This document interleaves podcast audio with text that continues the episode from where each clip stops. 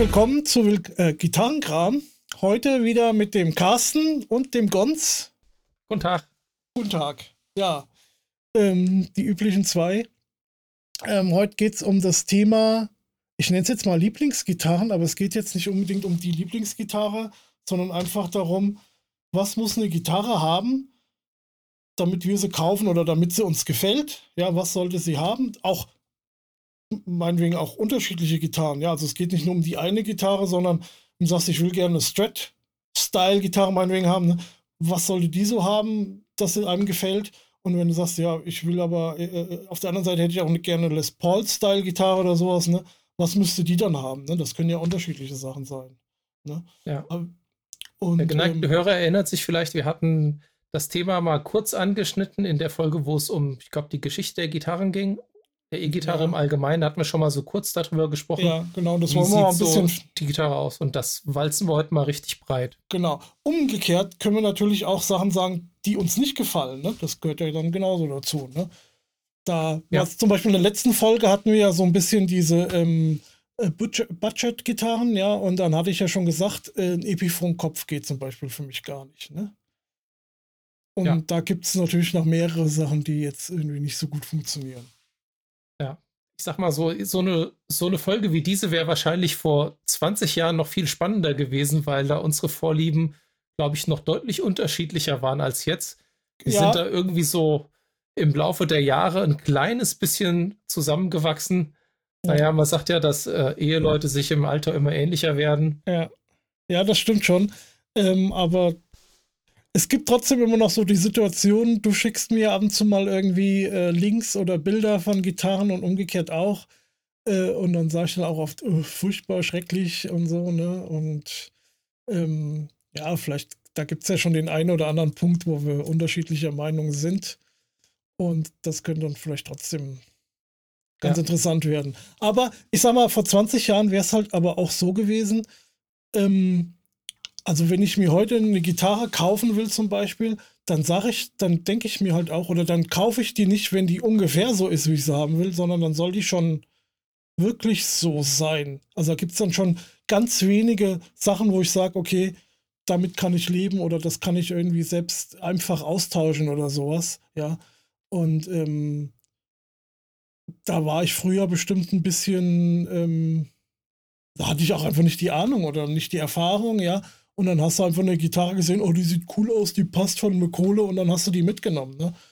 Ob das jetzt äh, dann am Ende passt für dich oder nicht, ja, hat sich dann gut, mit der Zeit ergeben. Natürlich, das kommt natürlich so ein bisschen auch mit der Erfahrung. Jetzt haben wir beide auch schon einige Gitarren besessen und hm. kennen so unsere persönlichen Pros und Cons, auch so soundmäßig, aber auch wie sich das anfühlen soll. Und ja, man weiß es natürlich am Anfang nicht und ist vielleicht auch gar nicht so schlimm, dass man es am Anfang nicht weiß. Vielleicht hat man am Anfang genau die perfekte Gitarre gefunden und braucht gar keine andere mehr. Das könnte sein. Nee, man muss natürlich die Erfahrung machen, klar. Am Anfang kann man es nicht wissen, ja. Ja, die muss man machen. Also so wie du ja. sagst, ich kaufe eigentlich auch, kaufe auch keine Gitarre, die so ungefähr passt. Äh, aus jetziger Sicht, aber ich habe die letzten Jahre einige Gitarren gekauft, die, die dem immer ziemlich nah kamen aber nie ganz bis ran. Ja. Aber ja, ja ich könnte dir jetzt jede meiner Gitarren, die ich in den letzten, sagen wir mal, drei, vier, fünf Jahren gekauft habe, könnte ich rausholen und dir sagen, die habe ich mir gekauft, weil das, das, das, erstens, zweitens, drittens. Und was mir aber trotzdem noch dran fehlt, erstens, zweitens. Hoffentlich ja, sind es nur zwei Sachen. Aber da, da können wir auch nochmal eine Folge drüber machen, weil äh, das hatte ich ja, glaube ich, auch schon mal erwähnt, dass wir irgendwie so auch schon viele Gitarren verkauft haben, ja, und vielleicht bereuen wir ja auch den einen oder anderen Verkauf, ne? Oder man kann halt einfach mal so ein bisschen erzählen, was waren das für Gitarren? Warum hat man die dann doch wieder verkauft oder warum hat man sie erst gekauft? Das können wir dann nochmal, dann muss man gucken, wie, wie viel wir heute zu erzählen haben, ob wir es heute noch dranhängen oder ob wir äh, da sagen, wir machen nochmal eine eigene Folge für. Ja, ich glaube, wir können eine eigene Folge machen. Vielleicht können auch, wir auch dann ja. mal, mal eine Folge machen, wenn wir uns mal wieder sehen können wo wir vielleicht genau das tun, wo du mal deine Gitarren alle zeigst und wo ich mal meine Gitarren alle zeige und ja. das wäre halt eher ein YouTube-Special. Ansonsten YouTube's, in Worten genau. das alles zu beschreiben. Ja. Gerade bei Ibanez, die so tolle Namen haben wie eine RGIR 20 FEBL AMFO S 73 S. Ja. Ähm, das hilft dem Hörer natürlich wenig, wenn er so eine Bezeichnung ja. hört, auch wenn man sich mit ein bisschen Background-Wissen ein paar Sachen zusammenreimen kann. Aber das müsste man dann schon mit Bild machen. Wir probieren es ja. heute wieder so verbal wie möglich, aber uns gibt es natürlich auch auf YouTube. Hallo genau. YouTube-Land. Genau, und, hier, und bei mir sieht man ja wenigstens im Hintergrund auch, womit ich so arbeite. Ne, du bist da ja ein bisschen. Jim Marshall. Ja, ja. immerhin, ja. Wir sind aber echte Gitarren. Ja. Ja, wollen wir mal anfangen? Ja, wo fangen wir denn an? Das ist eine fangen gute Frage. Ich werfe einfach mal was in den Raum. Ja, werfen wir was in den Raum. Tremolo oder nicht Tremolo? Ja. Und ich sag dir jetzt mal mein, meine Antwort darauf. Die kenne ich ja, aber erzähl sie mal. Meine Antwort vor 20 Jahren wäre gewesen: unbedingt. Eine Gitarre muss ein Tremolo haben und zwar ein Floyd Rose, verstimmungsfrei, Dive Bombs, das volle Programm und so weiter. Gut, jetzt war ich damals jung und wusste nicht, was Drop D ist oder alternative Tunings. Hab die Gitarre im Standard-Tuning gestimmt. Hab auch Gitarren mit Floyd Rose besessen oder besitze noch immer oder mit, mit Nachbauten. Und habe aber gemerkt, so im Laufe der Jahre, okay, ich benutze das nicht so wirklich. Und es ist sogar nachteilig, wenn eine Seite reißt. Und Gons weiß das, mir sind früher öfters mal Seiten gerissen, jetzt ja nicht mehr. Ja. Ähm, dann ist das blöd mit einem freischwebenden Tremolo. Und ja, ich weiß nicht, ob, das, ob da was dran ist. Ich mag den Sound, den, den so eine Gitarre macht. Also meine weiße Ibanez RG 450 DX für alle Zuhörer. ähm, eine Hamburger Single Coil Hamburger Gitarre, das ist so wie die Steve Vai Gitarre ohne Loch im Korpus, wo man die Hand durchstecken kann. Im Prinzip, die mag ich zum Beispiel vom Sound her total gerne. Und ich glaube, dass die auch so diesen luftigen, transparenten Sound hat, weil die in Tremolo drauf hat. Weil die Seiten in der Luft hängen, oder wie? Äh, ja, das ist so eine Art Luftgitarre. Ja, gut. Ich weiß nicht, ob das nicht ein bisschen weit hergeholt ist, ob man das wirklich daran festmachen kann, aber gut. Ja, also das war früher meine Meinung und ich habe dann bald gemerkt, ich brauche brauch das eigentlich nicht mehr. Ich könnte mir vielleicht noch ein, ein aufliegendes Vintage-Tremolo vorstellen, weil bei einem Vintage-Tremolo sind ja nur äh, nee, Quatsch, auch beim Aufliegen ist natürlich äh, für den Block eine Fräsung drin. Also man muss natürlich für ein Tremolo immer der Gitarre auch ein bisschen Holz wegnehmen. Ob das am Sustain was tut, keine also, Ahnung. Also dazu kann ich ja was sagen, weil ich mache das Grund. Ich habe ja hier, wenn die so äh, Stretch-Style sind, ja, wie jetzt hier hinter mir, nee, hier muss ich zeigen. Die, was sagen, wie die ähm, Tele, meinst du? Ist so nee, die meinte ich ja gerade nicht, sondern hier die, die Silo, ja, oder direkt hinter mir ist halt die die echte hier, die orangene, ähm, die haben natürlich so ein ähm, Vintage-Style Tremolo und ähm, Vibrato. Vibrato. Ne? Ja. Vibrato ist der musikalisch korrekte Begriff. Genau. Und die, ähm, die sind bei mir natürlich auffliegend. Also ich, ich tue extra diese, da sind ja immer, da sind ja diese Federn dran und dann geht da ja nochmal dieses Ding da in, ich weiß diese Kralle in, in den Korpus wird ja geschraubt. Ne? Und die schraube mhm. ich dann nochmal extra so fünf äh, Umdrehungen mehr rein oder sowas. Ja, dass die, äh, dann sind die Federn nochmal ein bisschen extra gespannt und ähm, das Tremor, das Vibrato ist dann halt wirklich aufliegend. Und wenn dir dann eine Seite reißt oder du musst auf Drop D tunen, habe ich überhaupt keine Probleme mit. Das stimmt. Ja. Und da, das ist halt wieder der Klassiker. Du äh, kennst das ja von mir. Dann habe ich was auf der Gitarre drauf, was ich überhaupt nicht benutze. Ja. Aber es ist irgendwie trotzdem da. Aber ich sag mal, die Gitarre jetzt, die Gitarren jetzt, die kriegst du ja fast gar nicht ohne, ohne ähm, Vibrato. Und ähm, die Sache ist die, ich würde ja auch zu 99,9% ohne Vibrato auskommen. Ja? Das ist überhaupt kein Problem für mich. Ich habe genau ein Lied bei Connection Failed, wo ich ein Vibrato brauche. Ne? Das war ich mal der Meinung, das muss mit Vibrato und auch nur ganz leicht hier so Dave Gilmore mäßig, ne? Ähm, aber manchmal ist es halt witzig, wenn man, ich habe ganz, auch ganz oft den Arm gar nicht dran, dass ich das wirklich auch gar nicht benutzen kann, das Ding, ne?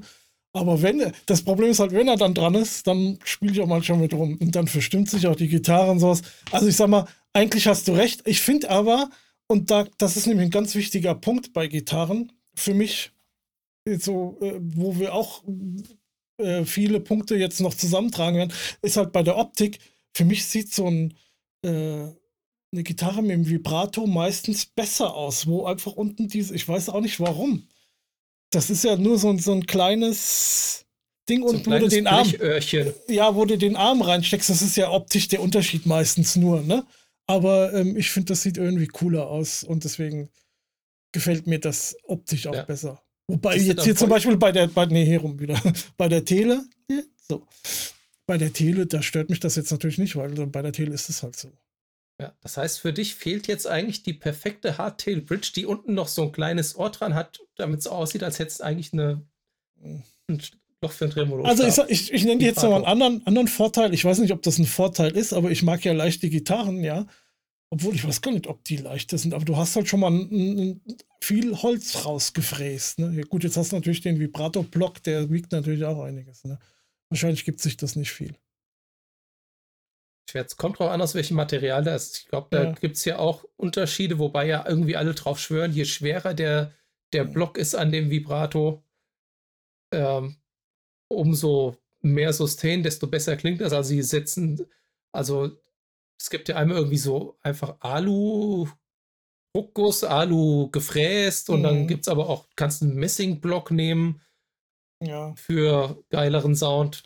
Ja, also gut, ich höre ja, den Unterschied nicht. Ja, ich bin da jetzt auch nicht so. Ähm, vielleicht klingt sogar eine, eine Hardtail besser, aber da gibt es ja auch, ich meine, hast du mal geguckt, du kriegst ja so ganz billige Hardtails, Hardtail Bridges für 20, 25 Euro, ja.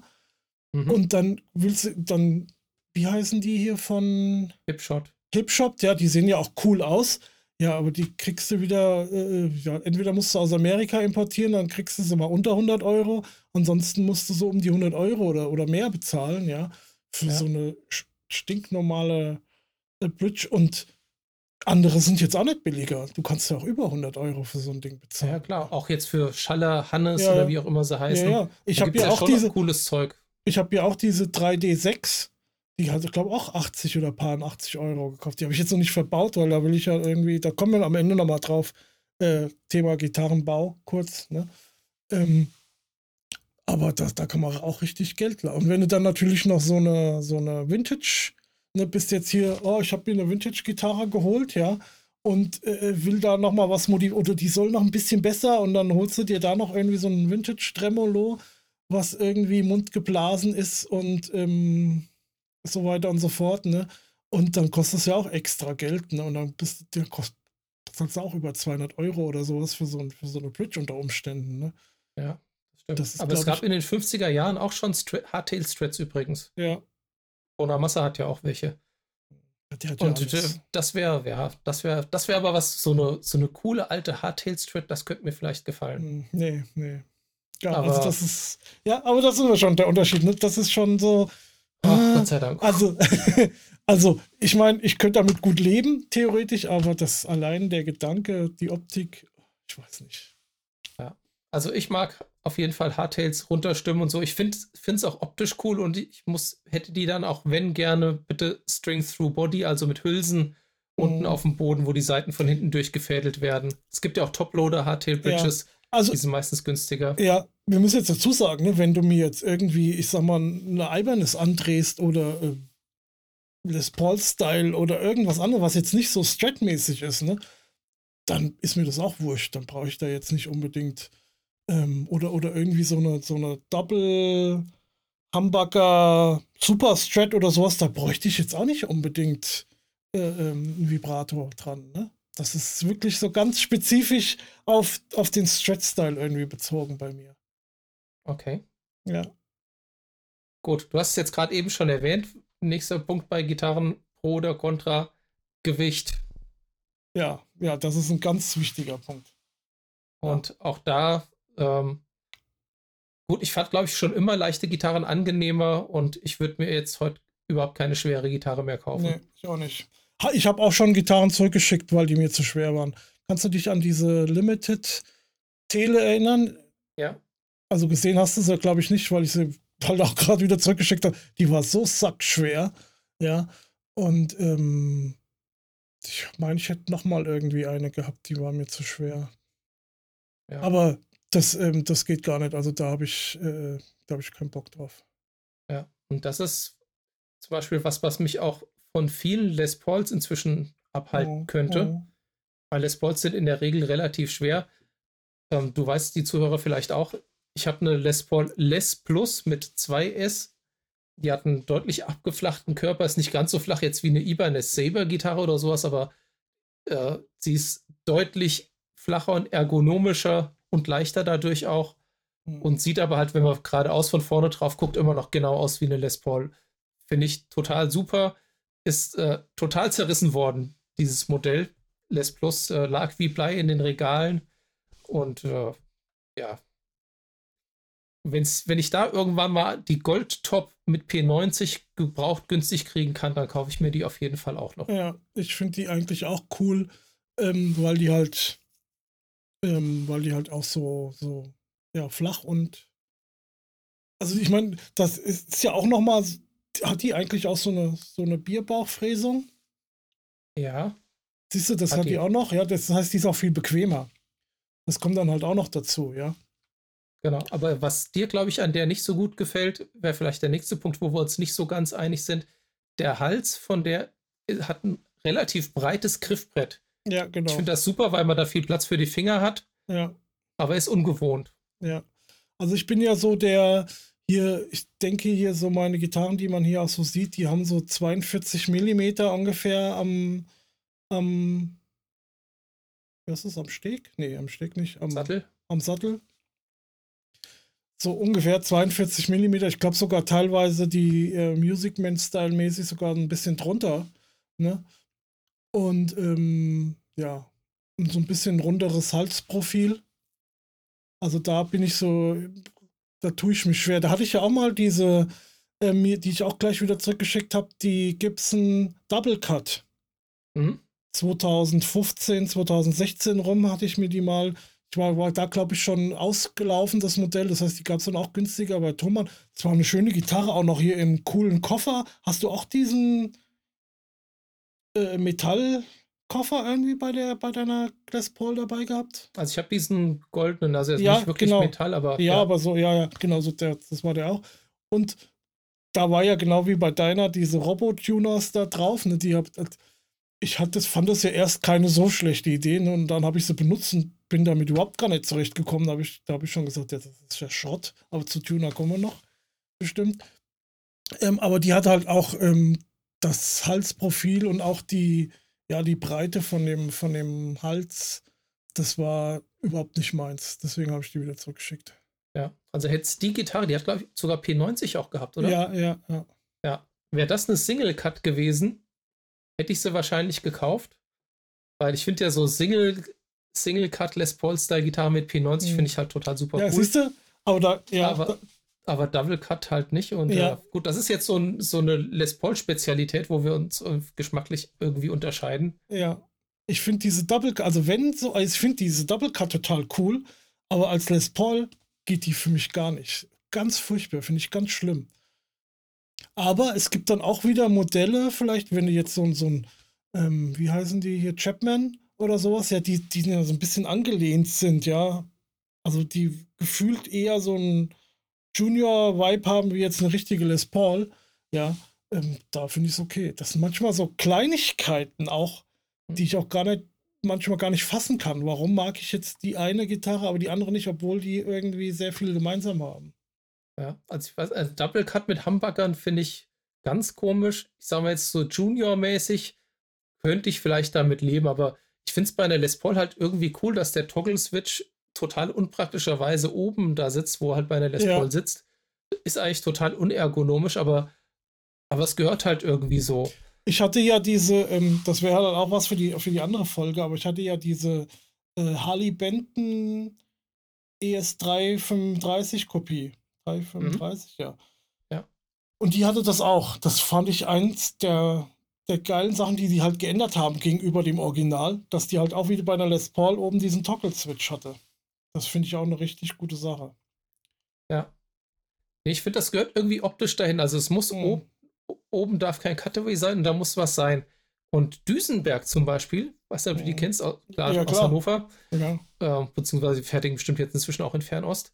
Die haben das so gemacht, die haben dann bei ihrem Star Player, heißt sie, glaube ich, diese Les Paul-artige Gitarre. Die hat unten einen Blade-Switch wie eine Strat. Und die hat aber oben, wo dann bei der Les Paul der, der Toggle-Switch ist, da hat die so ein, die einfach das Düsenberg-Emblem drauf. Ja. Und dann sieht das aus, als wäre da oben was. Also die Optik stimmt dann schon mal. Aber geschaltet wird eigentlich unten wie bei einer hm. Strat. Mhm. Und das finde ich total super cool. Und der hat der vom Petrucci, die, wie heißt die? Majesty? Die Majesty hat die nicht auch oben ähm, einen Schalter? Ich glaube, für den Piezo-Schalter hat die doch da oben im Horn. Ja, ich glaube, die hat oben auch einen Schalter, ja. Ja, also jetzt die Pie also wenn du die Original Music Man kaufst, die haben ja den Piezo eh immer eingebaut. Und dann hat die da oben auch den Schalter. Und wenn du jetzt halt die Sterling kaufst, die hat ja kein Piezo und dann hat, ist da oben halt nichts. Also da ist hm. halt kein Schalter. Gut, aber bei der stört mich nicht. Also die Majesty, äh, da haben wir wieder was gemeinsam. Als die rauskam, hatten wir die beide ziemlich daneben. Ja. Aber man hat sich dran gewöhnt und ja. jetzt gibt es inzwischen ja auch coolere Farben. Ja. Finde ich gar nicht mehr so schlecht. Ja. Gut, aber machen wir mal weiter. Was gefällt uns, was gefällt uns nicht? Ähm, Hals hatten wir Tuner. Wollen wir da mal bei, bei den Tuner. Oder nee, bleiben wir doch mal beim Hals. Also, was man natürlich selten kriegt, und das kann man natürlich auch schlecht beeinflussen, aber ich bin ja mittlerweile ein ganz großer Fan von unlackierten Hälsen. Ja, also gerade hier die Les Paul, meine Les Paul, das war ja so, also mittlerweile geht's, weil die ist ja fast 25 Jahre alt, ja, und halt schon ein bisschen gespielt von mir. Ähm, da klebt der nicht mehr so. Aber ähm, das, das finde ich ja ganz furchtbar. Und, und wenn du mal, na, du hast es auch schon in der Hand, ich weiß nicht, wie dir das so geht, aber hier meine Music Man, ja, äh, das fühlt sich schon ziemlich geil an, so ein unlackierter Hals. Und also ich bin, ich bin jetzt schon hingegangen bei mir und habe bei einigen Gitarren wirklich den Hals ähm, abgeschmirgelt quasi ähm, ordentlich, damit du da so ein, ein schönes Handgefühl für hast. Ja, finde ich auch super. Das muss aber jetzt nicht zwingend am Lack liegen. Zum Beispiel meine Shuriken ist ja, ist der Hals auch ja. lackiert, schwarz. Aber der ist so matt oder höchstens satiniert, irgendwie dünn lackiert. Ja. Ja. Und es ist so, dass man relativ entspannt, auch wenn man schwitzige Hände hat, da den Hals hoch und runter rutschen kann. Die und man sagt jetzt bei Gibson zum Beispiel, die so richtig dick lackierten Hals haben und man schwitzt dann, dann wird das bappig und ja, da so geht ja das dann nicht auch. mit dem Rutschen. Ja. Aber ähm, also meine, meine PRS äh, SE, die ich hatte, ähm, dies war ja auch komplett lackiert und ähm, da war, hat, die hat auch nicht geklebt oder sowas. Die konntest du auch super bespielen. Ne? Ich weiß, dass das nicht unbedingt am Lack liegt, aber deswegen meinte ich es halt, so ein umlackierter, Lack, äh, umlackierter Hals, der äh, fasst sich halt nochmal geiler an, wie egal wie alles andere. Ja, nee, das fühlt sich absolut super an. Und mhm. ich glaube, ich weiß auch, wo du deinen ersten unlackierten Hals gespielt hast ah, deine Rockinger und die fand ich ja damals auch schon immer geil. Und ich glaube, die hat ja auch eher diesen schmalen Hals, ne? also diesen mhm. wahrscheinlich auch irgendwas um die 42, also eher 42 als 43, ne? Und ja, das, die hat mir auch schon immer, die hatte ich ja immer sehr gern gespielt, das stimmt. Also ja. einfach, weil die sich toll angefühlt hat. Die sah ja cut, also die Kopfplatte zum Beispiel, sah ja, fand ich ja furchtbar. Ähm, die hat ja, ja diese. Ich hatte ja sogar eine Zeit lang einen Strat-Hals da dran mit einer richtigen Strat-Kopfplatte, aber ich habe das mhm. ja wieder zurückgebaut. Mhm. Ach, hast du wieder zurückgebaut? Und, ja. Genau. Und, aber ich finde es inzwischen, ehrlich gesagt, ist es so, so, das ist halt eine Gitarre Ende der 80er Jahre. Ich finde es ja. inzwischen eigentlich wieder so ganz. Die hat Charakter. Retro oder, nee, ist ja. schon eigentlich eher Vintage jetzt schon fast. Ja. Ja, die hat halt Charakter auch jetzt wieder.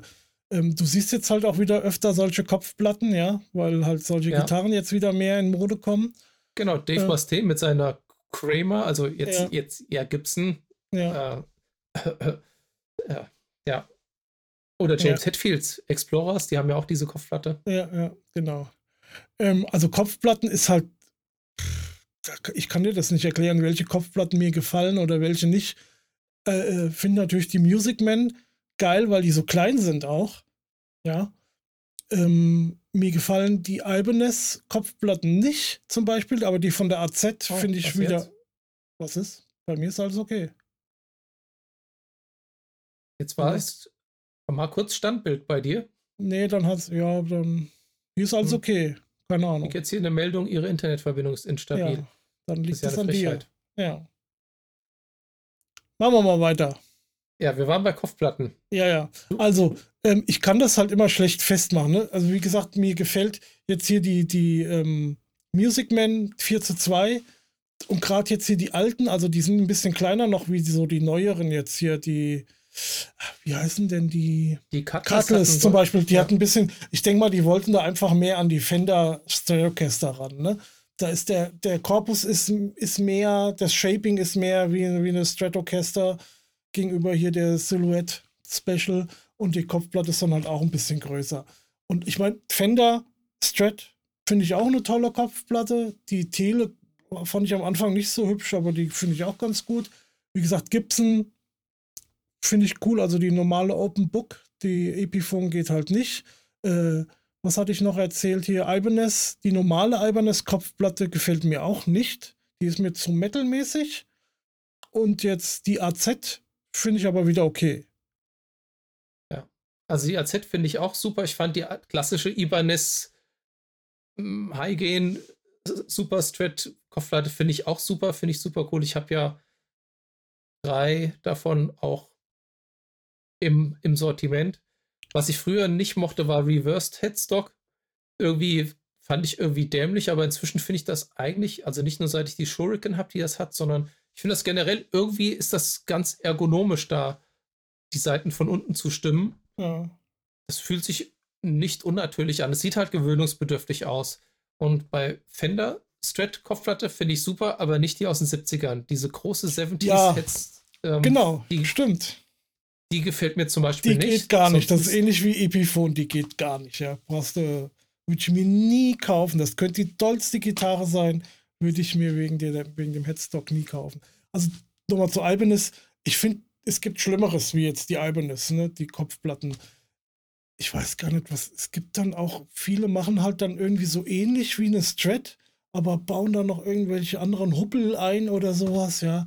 Was halt auch gar nicht geht. Oder hier, wie heißen die? Reverend-Gitarren heißen die so? Ja, Reverend oder bei G&L haben die dann auch irgendwie so ein extra ja, Schnörkel an der sonst. Ah, das, nee, das gefällt mir auch alles nicht so ja. wirklich. Ne? Also es gibt ganz viele Kopfplatten, die mir irgendwie gar nicht zusagen. Ähm, das sind aber also oft nur Kleinigkeiten, wo ich halt sage, zum Beispiel aber auch die McMull, ja. Wenn, wenn man jetzt hier im Henning HP42 öfter guckt, der hat ja oft McMull-Gitarren und die haben ja diesen geraden, das ist ja schon fast so ein Dreieck. Hm. Ist jetzt nicht so, dass ich es super schön finde, aber die ist okay. Also ich finde die Kopfplatte okay. Das geht besser wie viele andere Kopfplatten für mich jetzt. Ne? Ja, aber das hat sich auch so ein bisschen weggeguckt im Laufe der Zeit. Ja, Am Anfang, ja, ja. wo die rauskam, da hatte ich auch so. Uh, uh. Ja, ja, ja, genau. Man, man manches gewöhnt man sich, aber manches halt auch nicht. Ja, also ich finde diese ganzen, die, ja. Ja, klassische okay. Jackson Metal Kopfplatte, die so ein bisschen spitzere, die so ein bisschen abgewinkelt ist. Mhm. Die finde ich eigentlich auch ganz cool, aber die sieht zum Beispiel mit Reversed Headstock mega kacke aus. Das mhm. geht gar nicht. Nee, für mich geht, das wollte ich aber genau jetzt auch sagen, für mich gehen diese abgewinkelten, also diese so nach unten gehenden, so ähnlich wie halt auch dein Rockinger war, aber auch diese spitzeren, äh, das so diese typischen 80er Jahre Metal-Gitarren, das geht für mich alles gar nicht. Null. Kann ja. ich. Boah, widerlich. Ja. Es gibt von der Kopf, von der Strat-Kopfplatte gibt es ein paar Interpretationen. Also jetzt zum Beispiel von Blade, die finde ich ganz, ganz gelungen, die ist okay. Aber auch von Schecter, jetzt wie bei der Nick mhm. Johnston mhm. Strat oder sowas. Die, die finde ich, sieht sehr elegant aus, ist so ein bisschen schlank. Ja, also Und die, die Nick Johnston Strat, die ist ja eh eigentlich, das ist ja die optimale wir werden noch so ein paar andere Punkte haben, aber das ist ja überhaupt die optimale Gitarre. Ich glaube, für uns beide, als, also Stretch-Style-mäßig. Stretch-Style, ja, dicht dran, aber ich glaube, wir müssen beim Thema Tonabnehmer gleich nochmal um die Ecke kommen. Ja, gut, Tonabnehmer äh, ist aber nochmal. Ganz, ja. Jetzt gibt es auch ganz neu die Nick Johnston Telecaster. Hast du die ja. gesehen? Ja, die hat mich jetzt schön, nicht ganz so umgehauen. Aber schön ja. Binding, Halshambacker, das finde ich mhm. zum Beispiel ganz cool. Ich habe mhm. eine keines Tele mit Halshambacker. Ich armer Kerl. Ja. Ja, aber das ist, das ist zum Beispiel auch, was mir eigentlich gar nicht so, was mir jetzt, was, was mir gar nicht so fehlt oder was ich gar nicht unbedingt haben will. Diese Kombination äh, Hamburger mit, mit Single Coil bei einer Tele. Ja. Gut, über Tonabnehmer können wir, glaube ich, nachher auch nochmal sprechen. Da ja. Gut, ähm. Also dann machen wir noch Tuner. Machen wir ja. Tuner, gut, das geht einfach. Also Locking grundsätzlich Tuner. Locking Tuner, aber das ist halt oh, ein Thema. Ähm, ja, okay, dann. I'll be back. Gleich. Machen wir mal eine kurze Pause hier irgendwie, mal gucken, ob wir das rausschneiden oder ob ich jetzt hier irgendwas erzähle. Aber was? Vielleicht zum Thema Gitarren. Ich mache einfach mal Tuner. Ähm, also Locking Tuner ist ja klar. Ähm, das ist aber auch so eine Sache, die kann man halt auch einfach selber wechseln. Also das kann wirklich jeder. Ja.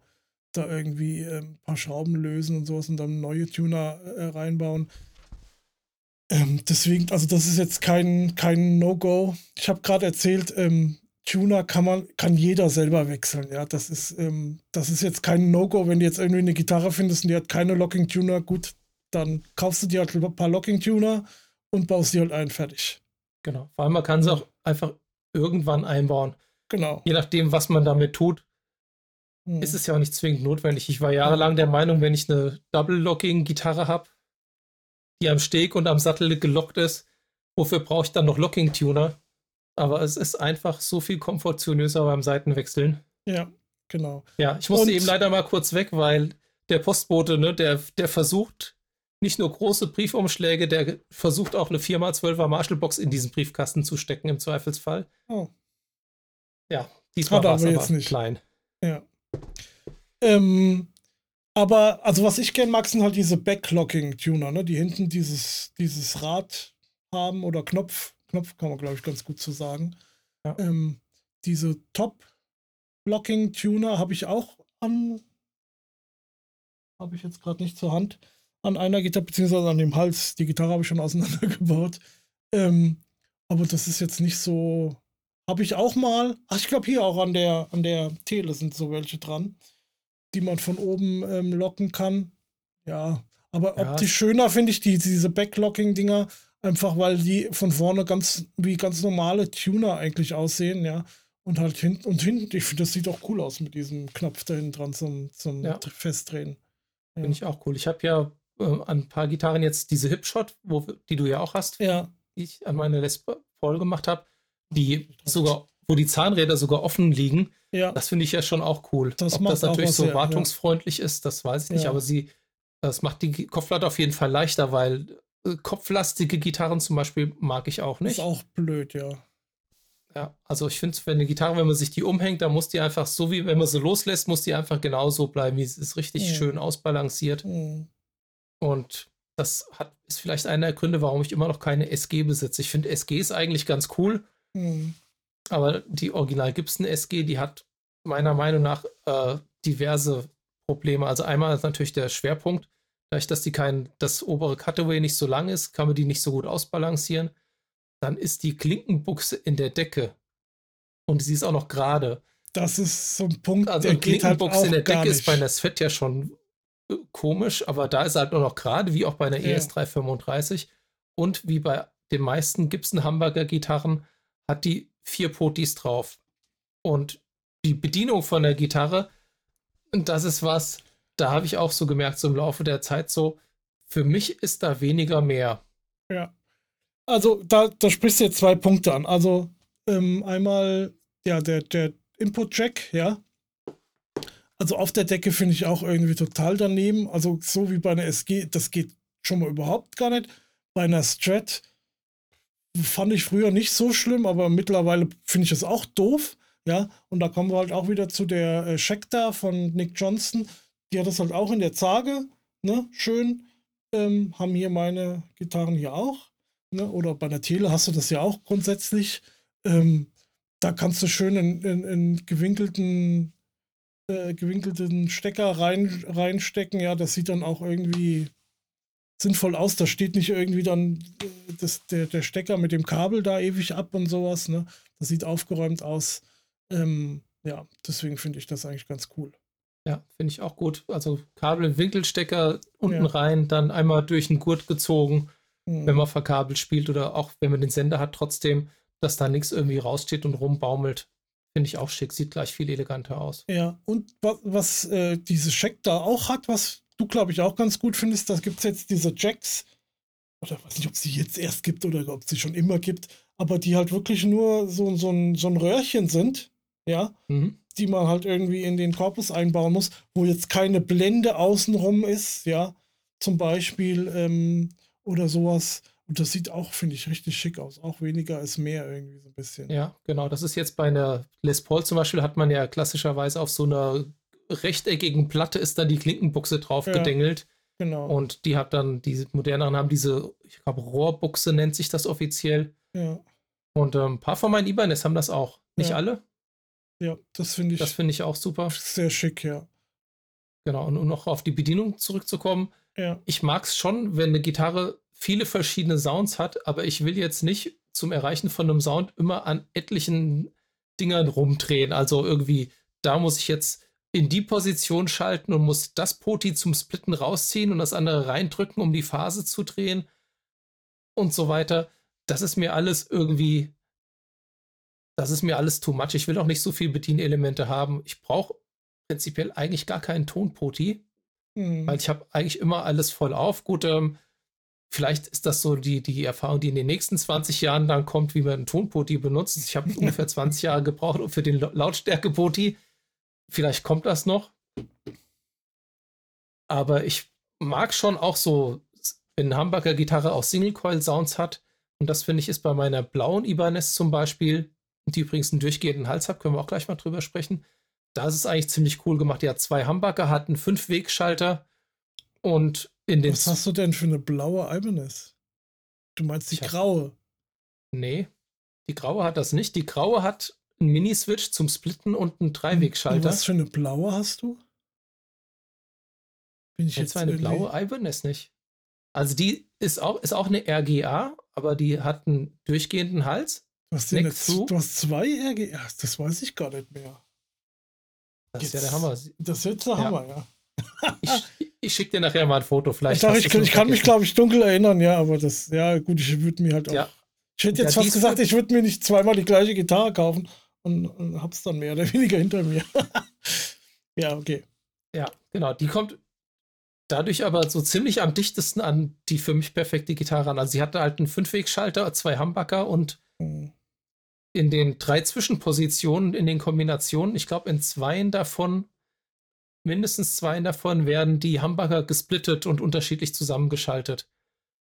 Und das wäre, glaube ich, so für mich ich bräuchte jetzt den Sound von zwei Humbuckern, die komplett zusammengeschaltet sind, bräuchte ich gar nicht unbedingt. Für mich müsste so eine Gitarre vielleicht, wobei, ein Fünfwegschalter wäre cool, wenn die noch ein Piezo hätte. Sondern hätte man so in, in einer Position vielleicht den Piezo und ansonsten Humbucker, innere Spulen, äußere Spulen, andere Humbucker. Fertig. Das fände ich super. Und das ich einfach damit abrufen und dann ein Volume-Poti zum Auf- und Zudrehen. Ja, ja. Also diese, diese äh, Les Paul-Geschichte mit vier Potis, ja, zwei Volume, zwei Ton, finde ich auch, also optisch total daneben, ja. Und äh, praktisch brauche ich es halt auch nicht. Ähm, das stört mich ja auch. Ähm, ich hätte ja gerne mal so eine ES 335-Style wieder. Und aber ganz ehrlich, zwei Potis, also ein Tonpoti, ja, brauche ich eigentlich auch nicht. Ne? Könnte ich in, in, im Zweifel auch drauf verzichten, aber wenn es jetzt dabei ist, finde ich das jetzt auch nicht so schlimm. Aber zwei Pote, ja, ein Ton, ein, po, äh, ein Volume, fertig.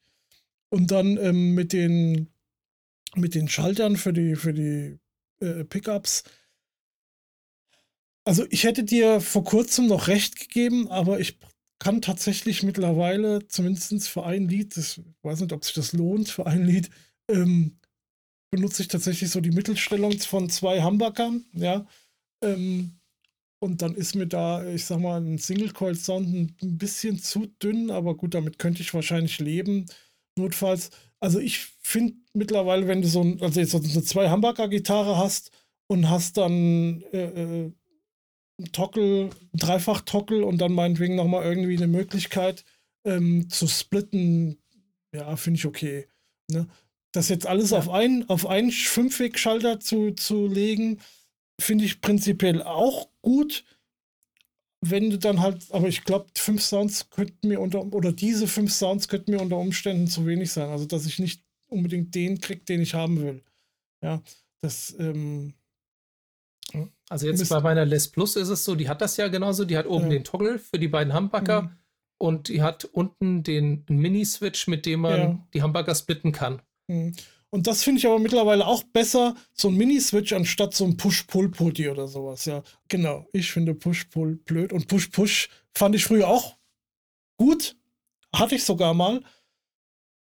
Und ich habe das aber irgendwie nie gecheckt, wann das gedrückt war oder war nicht, ganz ehrlich, ich habe es nicht gecheckt. Ich habe das manchmal auch nicht. Gut, das war natürlich auch der Pickup, der war, glaube ich, nicht so verdrahtet, wie ich das gern wollte.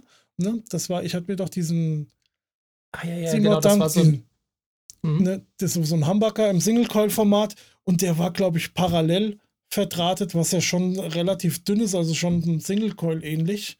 Ne? Und wenn man den dann nochmal teilt, das hat halt keinen großen Unterschied gemacht. Wäre der halt seriell äh, äh äh, äh, angeschlossen gewesen, ja, dann hättest du halt den fetteren Sound gehabt, dann hättest du es wahrscheinlich besser gemerkt. Und in dem Moment, und das Poti war auch so, das, das war ja im das Volume war so wackelig, ne? das war, so. ja, das war auch so ganz, äh, das hatte keinen Widerstand und sowas. Das war, ähm, war ein, billiges Poti oder ein schlechtes Poti irgendwie. Oder das war auch gebraucht. Das hatte der da halt noch irgendwie in seiner äh, Rappelkiste drin. Und dann hat er mir das eingebaut, ne? War Schönau damals noch. Ähm, ja. Also da, da wäre mir jetzt so ein, so, ein, so ein Toggle einfach, wo ich Single Coil oder Humbucker umschalten kann, schnell, das wäre mir auch lieber. Ja, also ist es ja jetzt bei meiner, bei meiner grauen RGA, ist es ja so, die hat ja nur ein Volume-Poti und hat dann einen Mini-Switch und einen Dreiwegschalter, also so ähnlich wie bei meiner Les Plus. Mhm. Und ich bin aber, ich habe mir den Schalter oder nee, ich glaube, es gibt irgendwie einen von diesen Schaller Mega-Switches oder IPE Mega-Switch oder wie auch immer sie heißen oder Göldo, wer sie auch immer gerade herstellt oder unter welchen Namen vertreibt. Da gibt es, glaube ich, einen, der die Schaltung so hat, wie ich es will und den habe ich mir auch für meine noch zu bauende Superstrat gebaut. Und wenn sich das bewährt, dann würde ich den wahrscheinlich in meine graue Ibanez auch einbauen. Mhm. Und dann habe ich mir überlegt, ich könnte ja den Mini-Switch, der noch da drin ist, missbrauchen und könnte den so als Tone-Switch machen. Also dass man sagt, okay, wenn er unten ist, geht einfach alles durch und wenn er hoch ist, dann dämpft er die Höhen so ein kleines bisschen runter. Hm. So, wenn es einmal zu schrill ist, naja, dann klickt man halt dahin und dann ja, ja. ist es weg. Also ich würde schon gern, langfristig hätte ich gern meine beiden zwei Humbucker Ibanez mit meiner noch zu bauenden Super Duper Strat, ähm, dass die die gleiche Schaltung haben.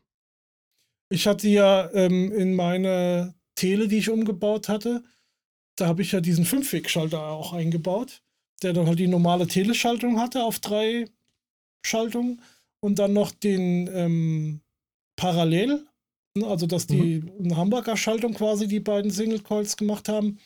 Ganz ehrlich, brauchst du nicht, weil das klingt halt ungefähr so wie so ein äh, zwei Hamburger zusammengeschaltet, diese Mittelstellung, die halt auch, wo ich gesagt habe, ich bräuchte sie für ein Lied, du bräuchst sie gar nicht, die ist so ein bisschen überflüssig, ne? Und dann hast du noch diesen, äh, so ein Stretch-Sound, ne? Diese äh, Out-of-Face, ähm, zwei Single Coils Out-of-Face. Mhm. Den finde ich ganz nett, muss ich sagen. Okay. Ne? Aber ähm, ja, fünf Wegschalter an der Tele irgendwie funktioniert das für mich auch nicht so gut, muss ich ganz ehrlich sagen. Warum auch immer. Ja. Gut, was du ja nicht so toll findest, was ich ja ganz cool finde, es gibt ja diese Nashville Tele, glaube ich, heißt die, mhm.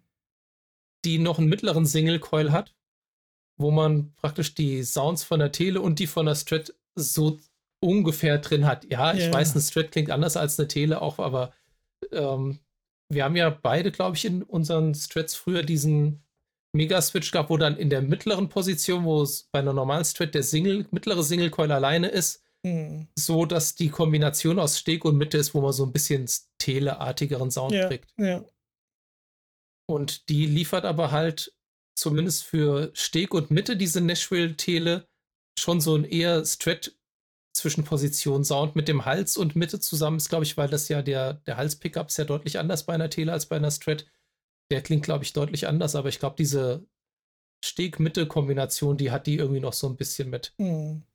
Und ist, die kämen eine super ja. Gitarre für mich auch relativ dicht, weil es ja. die auch als Deluxe-Version gibt, irgendwie mit dem abgeflachten Halsfuß.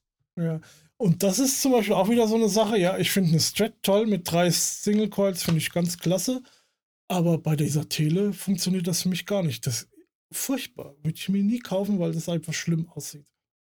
Ja, das, aber das kann man natürlich beliebig dezent machen. Also man kann ja. natürlich den, den dass aber der weiß das dieses das. typische Lipstick-Ding hat und hat ja. dann in der der mittlere Pickup ist ja auch noch auf dem Pickguard drauf, wenn das ein mhm. weißer Pickguard ist. Und ich habe mir irgendwo gehört, Pickguards müssen immer weiß sein.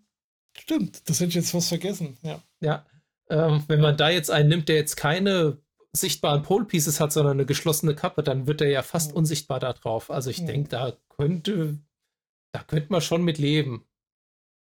Ja, nee, ich kann damit nicht leben, aber wie gesagt, Pickguards müssen immer weiß sein, ja. Und das beste Beispiel ist, und wahrscheinlich werden mir jetzt zig Leute am Hals springen oder sowas, aber guck dir mal von Pink Floyd das Video an hier, ähm, Live at Pompeii, ja, da spielt ja der David Gilmour seine schwarze Strat mit dem weißen Pickguard, noch das Original und den weißen Pickups. Und dann jetzt hat er ja dann Solo zuletzt die immer gespielt mit dem schwarzen Pickguard. Das sieht doch furchtbar aus. Ich mag das. Also das sieht nicht furchtbar aus, aber es, ich mag das mit dem weißen viel, viel, viel lieber. Also ich mag auch diesen Kontrast aber kommt vielleicht auch auf die, die Korpusfarbe von der Gitarre an. Also weißer. Nee, nee, nee bei mir ist es immer, immer weiß. Immer weiß. Also ich finde es jetzt bei einer so einer richtig knall-alpin weißen Strat mit dem, wenn das dann einfach nur auch ein, ein plain weißer Pickguard ist, das finde ich schon ein bisschen öde. Wenn das so ein kleines bisschen off-white ist oder wenn der Pickguard dann vielleicht ja. eher dieses Perlmuttweiß hat oder sowas, dann ja, bin ich wieder voll dabei. Gut, meine sind ja jetzt auch zum Beispiel nicht weiß. Das sind ja auch diese, diese, ich weiß nicht, wie man das nennt, diese Muster da reingearbeitet oder sowas. Ne? Ich meine, jetzt so die Grundfarbe und ne, so eine ganz eklige alpin-weiße Gitarre würde ich mir halt auch nicht kaufen. Ja? Die muss halt auch eher so ein bisschen ins Cremefarbene gehen, ja. Mhm. Oder so. Ja, also das ist halt auch, ähm, das ist halt eh, Lackierung ist ja, glaube ich, auch noch eine Sache, wo wir mal drüber reden müssen, ne? Da haben ja. wir ja auch spezielle Vorstellungen mittlerweile. Ja, also oh. weiße Gitarren finde ich 1A. Da gibt es mal überhaupt ja, nichts zu nee, Ich finde ich find weiße Gitarren auch toll. Ich würde mir zum Beispiel auch gern, eigentlich, wenn ich mir eine Strat kaufen würde, wäre eine weiße Strat, das wäre schon, das wäre schon ganz oben auf der Liste quasi, ne? Man könnte auch eine orangene kaufen, das wäre natürlich fast noch besser, ja.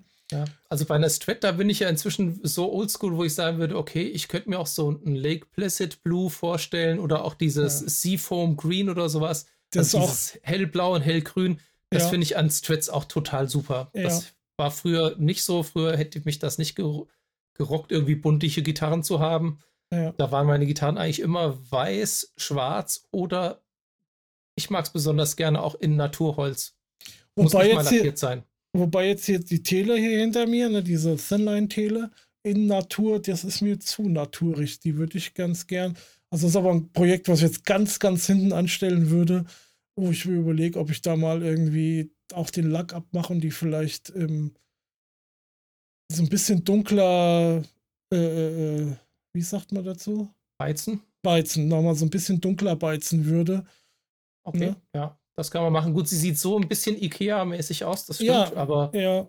Also, also ich würde es jetzt gar nicht irgendwie anmalen, also dass man jetzt sagt, die, die wird jetzt grün oder schwarz oder, oder orange. Oder schön ja. mit bisschen Bauernmalerei, weißt du, so ja, kleine Blüten drauf. Ja, genau. Nee, sondern einfach so ein bisschen, ähm, vielleicht einfach so ein bisschen dunkler, dass sie so ein bisschen, ja.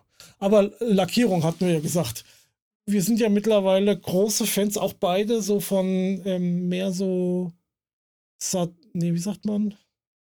Ja, also dünne, satinierte Lackierung Sat oder matt. Matte Lackierung meinte ich, genau, ja. Und also dieses speckig glänzende, das ist schon ganz schwierig. Aber man kriegt halt die meisten Gitarren so, ne? Ja. Ja, und dann irgendwie eine Gitarre halt zu kaufen und dann am Lack rumzumachen und wenn man das nicht richtig gut kann, dann wird es auch nicht unbedingt besser. Das ist natürlich auch so ein Ding, aber man kriegt immer mal wieder jetzt auch gerelikte Gitarren oder sowas, die dann auch schon ein bisschen matter sind oder sowas. Mhm. Das wäre schon alles alles okay soweit. Und jetzt auch ja. meine Gitarren, die früher vielleicht mal geglänzt haben, selbst meine, meine Les Paul, die Les Plus, die ist jetzt ja auch schon sechs Jahre alt inzwischen, merkt man schon so, die glänzt nicht mehr so richtig speckig. Die ist schon so ja. ganz leicht satiniert durch einfach durch die Benutzung. Mhm. Und ja, ich finde die super also, cool. Also da muss man halt dazu sagen, diese, diese, ähm, also oft günstigeren Gitarren, aber halt auch, ähm, das kommt, muss nicht, glaube ich, unbedingt am Preis liegen. Aber heutzutage, wenn man halt diese Polylackierungen hat, ne, die halten, die, die altern ja kaum. Ne? Die, die, die sehen ja nach 20 Jahren immer noch fast wie neu aus, außer du schmeißt die halt in die Ecke. Die halten ja auch total viel aus. Aber das sind halt diese speckigen, die so nach Plastik aussehen, ne? Irgendwie so. Ja. Also das finde ich äh, furchtbar. Also das extrem Gegenbeispiel wäre jetzt diese hier. Das ist jetzt das, wo ich von erzählt habe, die ich umgebaut habe, ähm, hier auch mit dem 5-Weg-Schalter, die, die Tele. Mhm. So ähm, deine verbrannte? Das ist meine verbrannte, genau. Da habe ich den, den Lack abgemacht, habe hab die dann verbrannt. Also die Oberfläche nur, ne? Nicht, dass ihr denkt, ich habe jetzt hier meinen Body verbrannt. Ähm, habt ihr hier auch nochmal, das ist auch noch so eine Sache, die wir hier besprechen können, ne? dieser Halsübergang. Ja. Ne, habe ich den Halsübergang noch angepasst und ähm, dann habe ich die drei, viermal geölt und nochmal gewachst. Ja, und die fühlt sich halt mal geil an. Ja, das ist halt. Ja, das sieht auch cool aber, aus. Ja, sieht auch cool aus, dafür, dass es ein wahrscheinlich sehr billiger Body ist. Ähm, aber das hält natürlich nichts aus. Da hast du sofort eine Schramme drin, ne? wenn du da mal irgendwie die falsch anguckst oder sowas, dann siehst du das mehr oder weniger gleich, ja. Das ist halt der Nachteil, aber das ist halt heutzutage auch so eine Sache. Ähm, das ist halt Charakter. Das Einzige, wo es mich vielleicht stören würde, wenn ich so eine Gitarre nochmal verkaufen wollen würde und dann, äh, ja, gibt ja viele Leute, die wollen dann tausend Fotos haben und wenn sie da irgendwo eine kleine Schramme erkennen oder sowas, dann wollen sie sie dann doch nicht mehr haben oder irgendwie sowas, ne? Ähm, also mich persönlich würde es jetzt nicht ganz so sehr stören.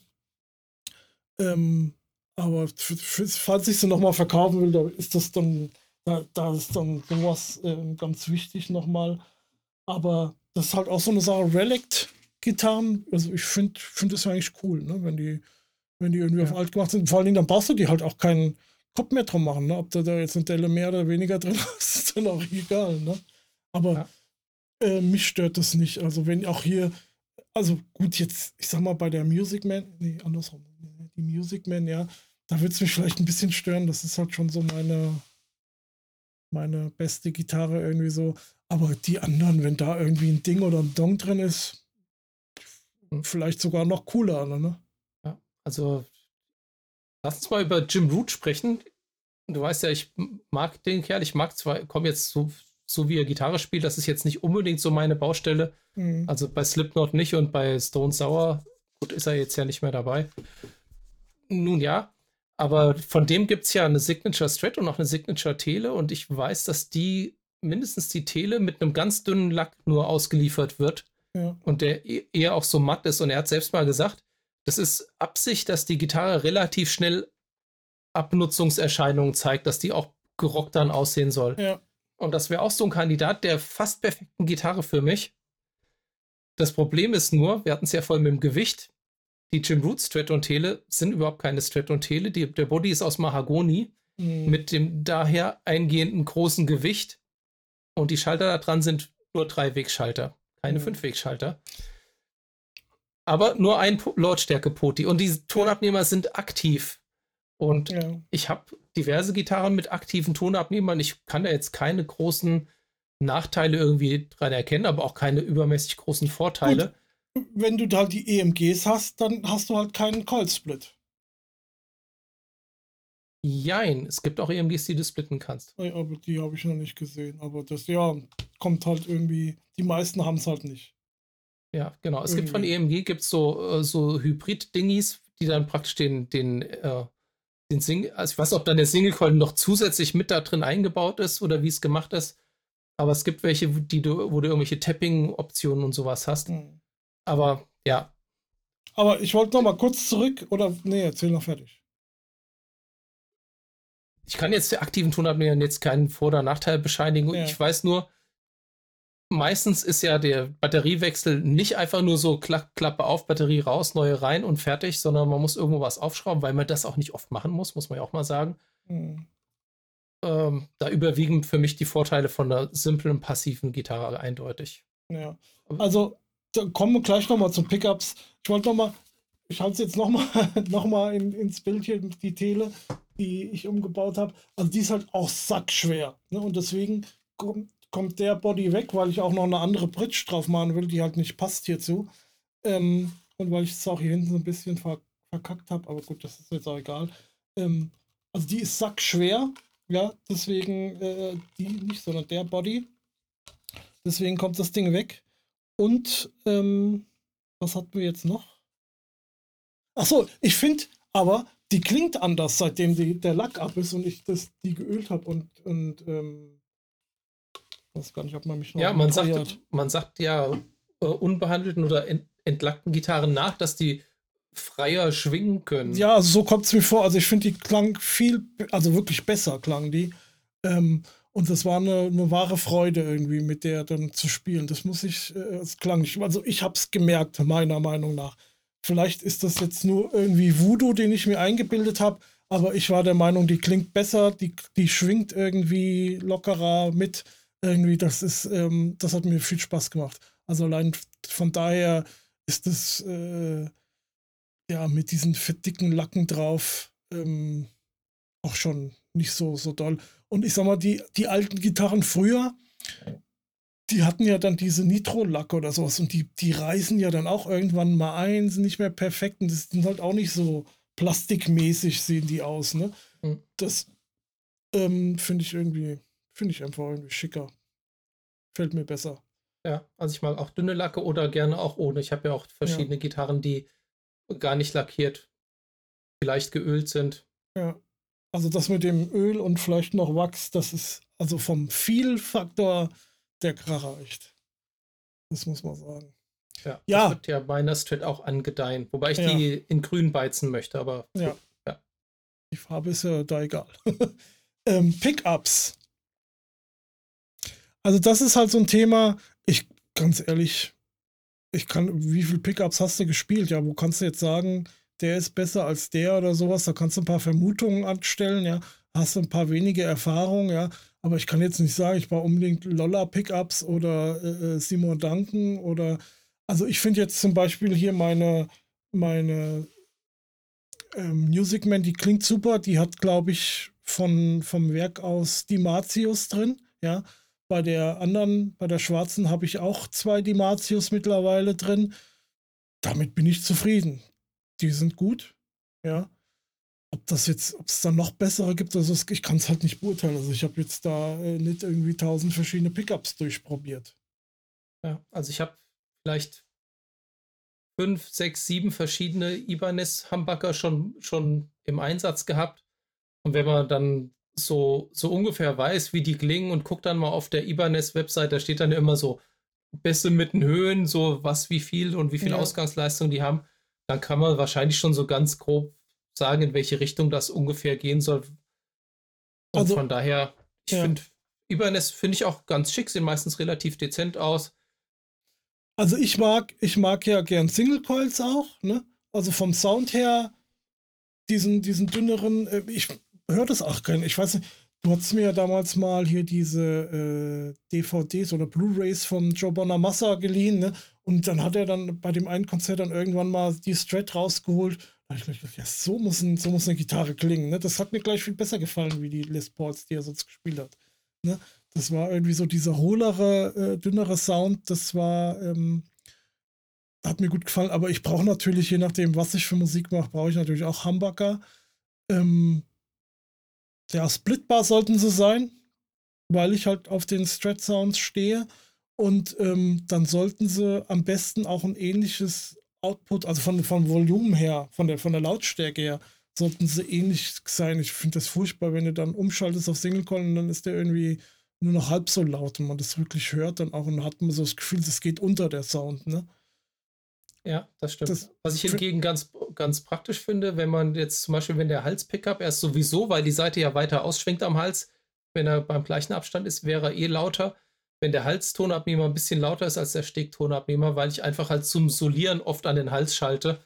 Dann habe ich da gleich noch so, so einen kleinen Ticken Boost gleich mhm. mitgebucht bei der Stelle. Meistens ist es aber äh, andersrum, ne? Ja, aber ja. gut, so ist das halt. Also was mich noch reizen würde, wäre ähm, tatsächlich so ein, wie heißen die? Die, die aktiven Pickups hier von Fishman, ne? Fishman. Fishman Fluence. Ja, diese Open Core, die finde ich cool. Also zum einen, weil die keine, genau, Kappen finde ich auch. Kappen auf Hamburgern finde ich auch ganz furchtbar, ja.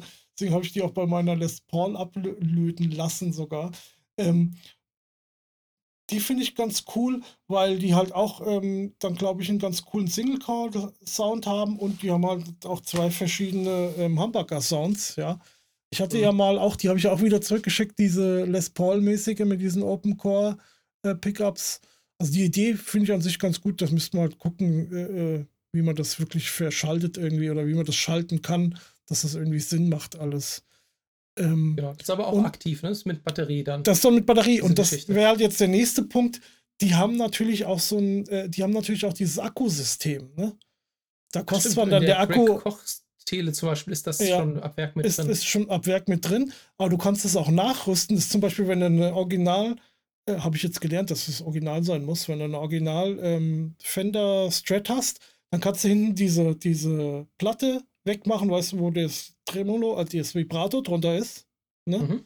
Und diese Federn. Und da kannst du ähm, so einen, den Akku draufbauen. Da ist dann zwar natürlich so ein bisschen dick, ja, das guckt dann so ein bisschen drauf, aber du brauchst halt sonst irgendwie nichts verbauen, ja. Du musst dann noch ein Kabel irgendwie verlegen und ähm, kannst es dann per USB aufladen. Und das finde ich jetzt wieder schick, ja. Dann hast du die halt daheim stehen, machst du mal irgendwie, und ich, die halten ja auch ewig, ne? Und hältst dann halt mal irgendwie Nachmittag äh, ein USB-Kabel rein, ja, zum Aufladen. Und dann hast du wieder Wochen und Monate lang Ruhe.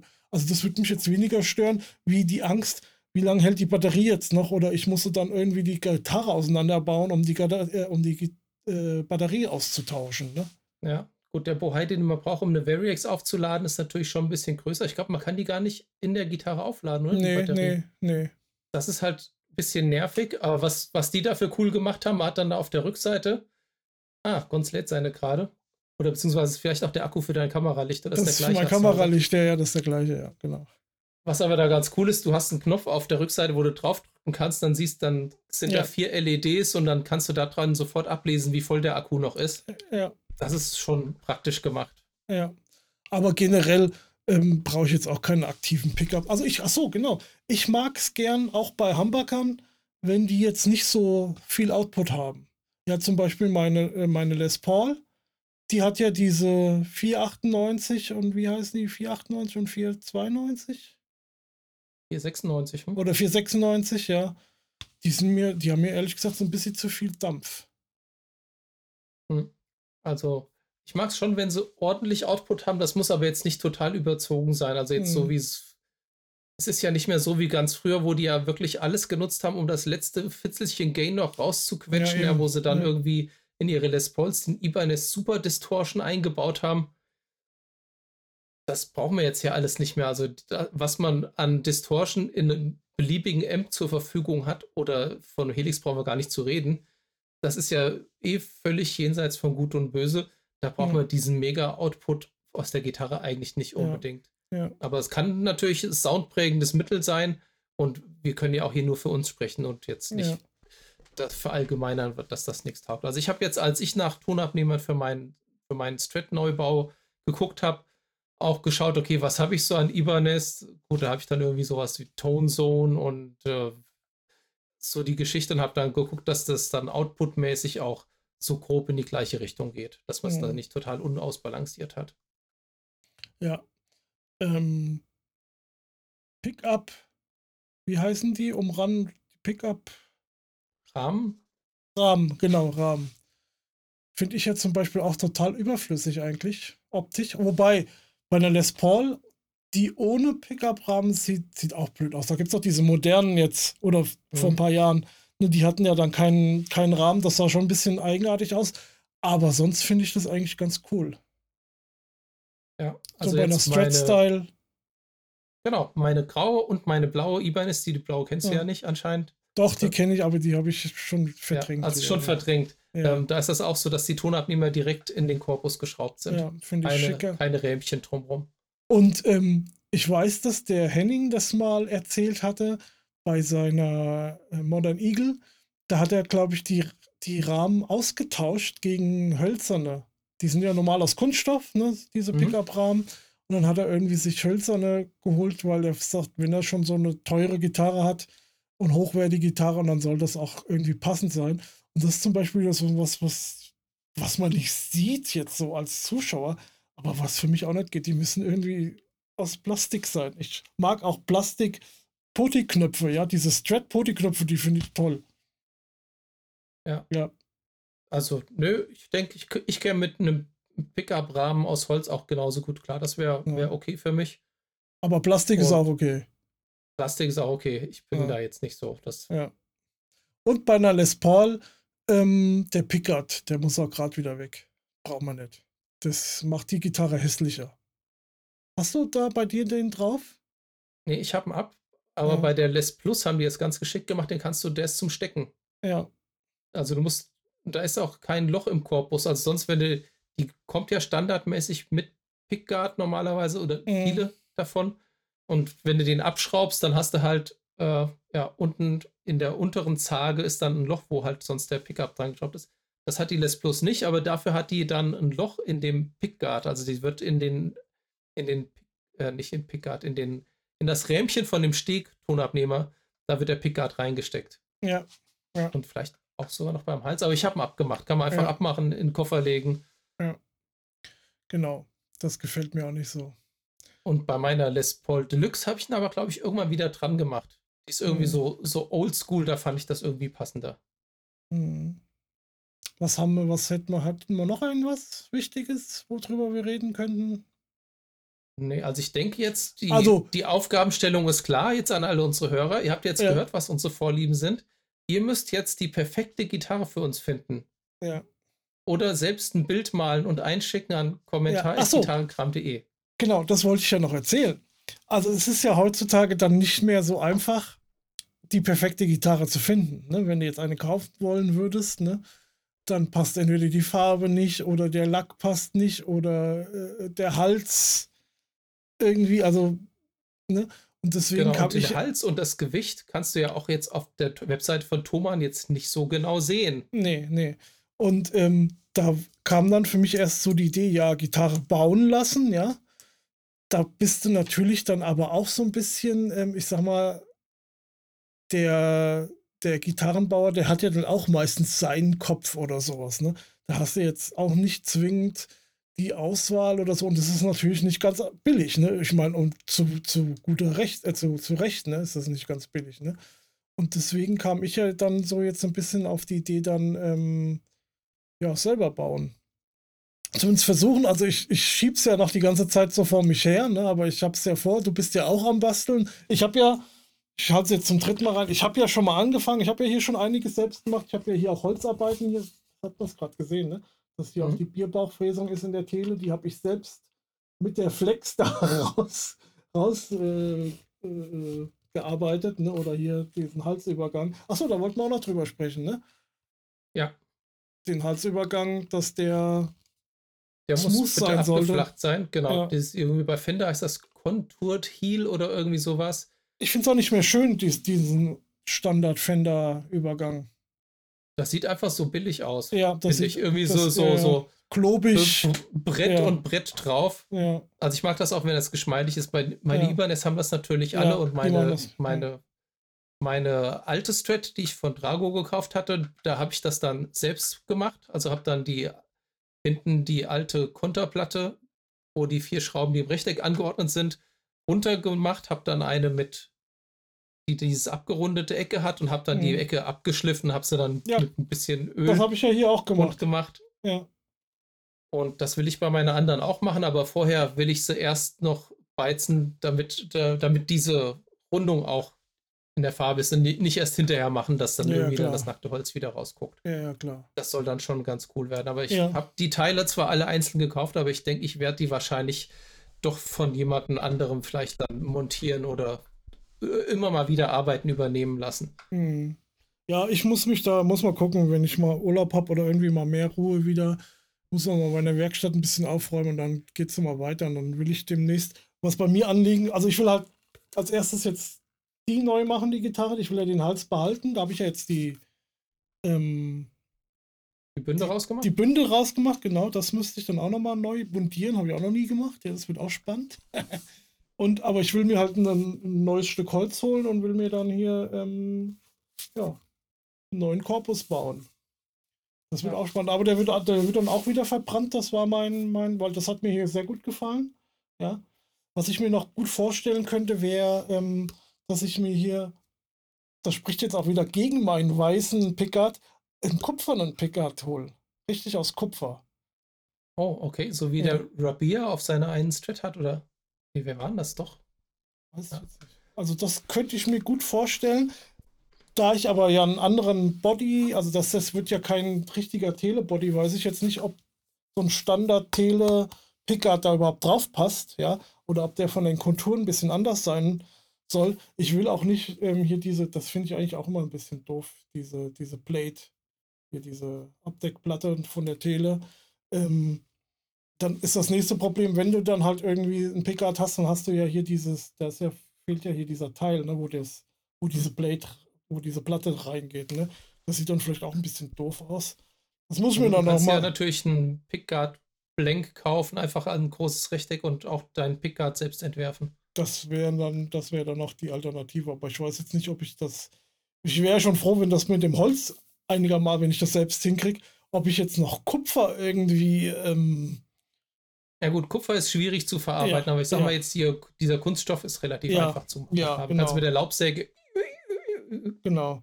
Also das wäre dann, also das würde ich halt so direkt in Buddy machen, hier diese, diese, diese ähm, Potis und den Schalter zum Beispiel. Ne? Genau, und vor allem, man braucht ja nur einen Poti. Eigentlich. Also ich brauche nur einen. Ja, das weiß ich jetzt noch nicht. Wie gesagt, ähm, ich habe da jetzt auch äh, kein Problem mit. Ich weiß nicht, wie das klanglich ist. Nachher fehlt es dir irgendwie. Ich muss mal ausprobieren. Ja, ich sag mal, ein neues Loch reingebohrt hat man schnell. Sieht man das hier?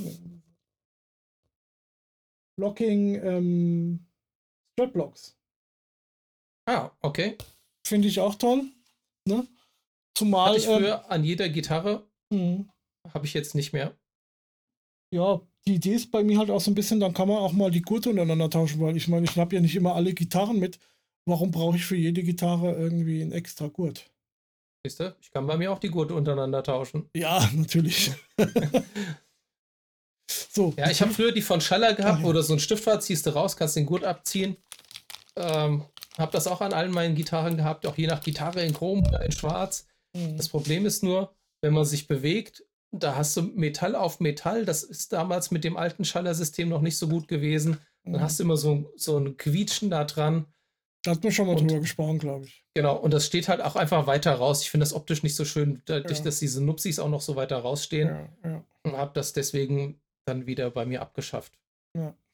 Aber Die Mike hat sich gefreut, unser Basser von Seilman, der hat jetzt mein, das, was ich noch hatte, geerbt an, mhm. an Locking-Dingies. Mhm. Das ist die Bridge, die dann da drauf kommt. Hier Wilkinson Telebridge. Okay, mit drei Tönnchen. Mit also. drei Tönnchen, ja, genau. Mit Kupfer. Nee, nee, Press. Nicht Kupfer, ja. Die kommt dann da drauf. Weil die Bridge, die da drauf war, die im Original, das ist eine Katastrophe irgendwie. Ich hoffe, die ist besser. Also ich habe bei meiner Tele ja auch die Bridge getauscht, aber durch eine Goto mit sechs flachen Einzelseitenreitern. Ich finde, ja, sind. ja, also wenn die Macht dann so. Sie lässt sie halt wieder modern aussehen. ja, genau, das gefällt mir dann halt auch wieder. Also dadurch, ne, wenn, wenn die halt schon eh so ein bisschen mit dem verbrannten Optik, ja, und dann, ähm, hier waren ja auch sechs einzelne drauf. Ja, aber, das ja, aber halt die waren ja, aber die waren, sah aber nicht cool aus. Die waren ja nee, irgendwie nee. so versetzt, ne, mit nee, den Schrauben ja, ja, und. Ja, ja, das, die ist furchtbar, das Ding. Die E-Seite, die hohe E-Seite, die, da rasselt immer irgendwas mit. Ich weiß nicht mal, was das ist. Ähm, ja das, das wird noch spannend, ob ich das alles so hinkriege, aber naja. Sehen wir dann. Ja. Da machen wir dann, da sprechen wir dann auch mal drüber. Was denn? Ja, der Schiedsrichter schaut auf die Uhr. Alles klar, ja. Nee, wir haben ja jetzt auch genug. Ich denke, wir sind auch durch. Ähm, falls wir was vergessen haben, sagt uns Bescheid. Dann kommen wir vielleicht ja. nochmal drauf zurück. Genau, berichtet mal über eure Lieblingsgitarren. Genau. Wenn ihr Zeit und Lust habt, würden wir uns freuen, gebt mal Feedback. Genau, beziehungsweise was Gitarren haben sollten oder und was sie nicht haben dürfen. Ne? Facebook, ähm, bei uns auf der Webseite wird immer gern kommentiert, das ist immer ganz praktisch. Ähm, auf gitarrenkram.de oder ähm, kommentar.gitarrenkram.de. Dann kriegen wir genau. eine Mail.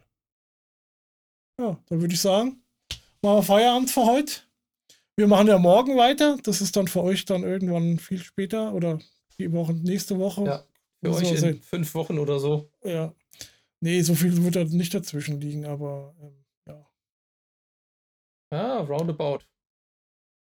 Ja, du darfst jetzt, du darfst ja jetzt nicht äh, sehen, wann diese Folge hier ausgestrahlt wird, aber die nächste Folge ist ja schon die nächste oder die übernächste, je nachdem, ob so, ein aktuell ja, also, dazwischen kommt. Ne? Genau, was jetzt von uns nur von heute bis morgen ist, ist für euch wahrscheinlich von heute bis nächste Woche. Ja, oder bis ja. in zwei. Ist ja auch wurscht jetzt.